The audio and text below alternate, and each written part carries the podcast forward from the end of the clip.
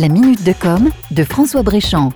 Ce qu'il y a vraiment de bien avec la révolution digitale, c'est qu'elle permet de mettre instantanément en contact des personnes, où qu'elles soient, autour d'un même centre d'intérêt. Et c'est sur ce principe que naissent une multitude de plateformes de services. Les plus connues sont les plateformes de partage comme Airbnb pour l'habitat ou Blablacar pour le partage de trajets automobiles dans l'Hexagone. Mais il n'y a pas que les transports ou les logements qui fonctionnent sur ce principe de plateforme. Beaucoup d'autres services naissent chaque jour grâce à l'imagination de leurs créateurs. Tenez par exemple, vous avez un anniversaire et vous souhaitez vous cotiser à plusieurs pour offrir un cadeau en commun. Comme vous ne pouvez pas vous réunir avant la date de la fête, l'un d'entre vous va devoir se dévouer et avancer une somme d'argent pour acheter le cadeau en question.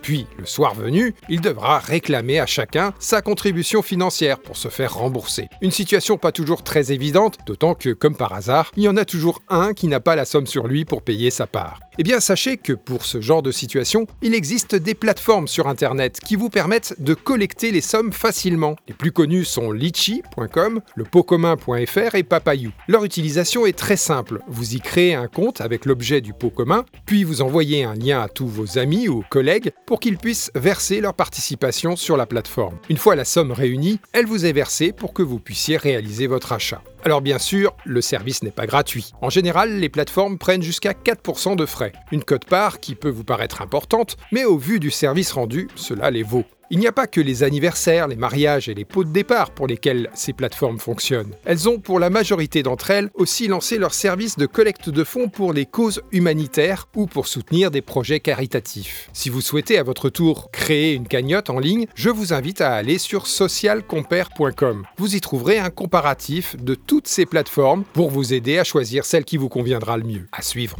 C'était la minute de com de François Bréchamp. Retrouvez la minute de com de François Bréchamp en sur martinique.lapremière.fr.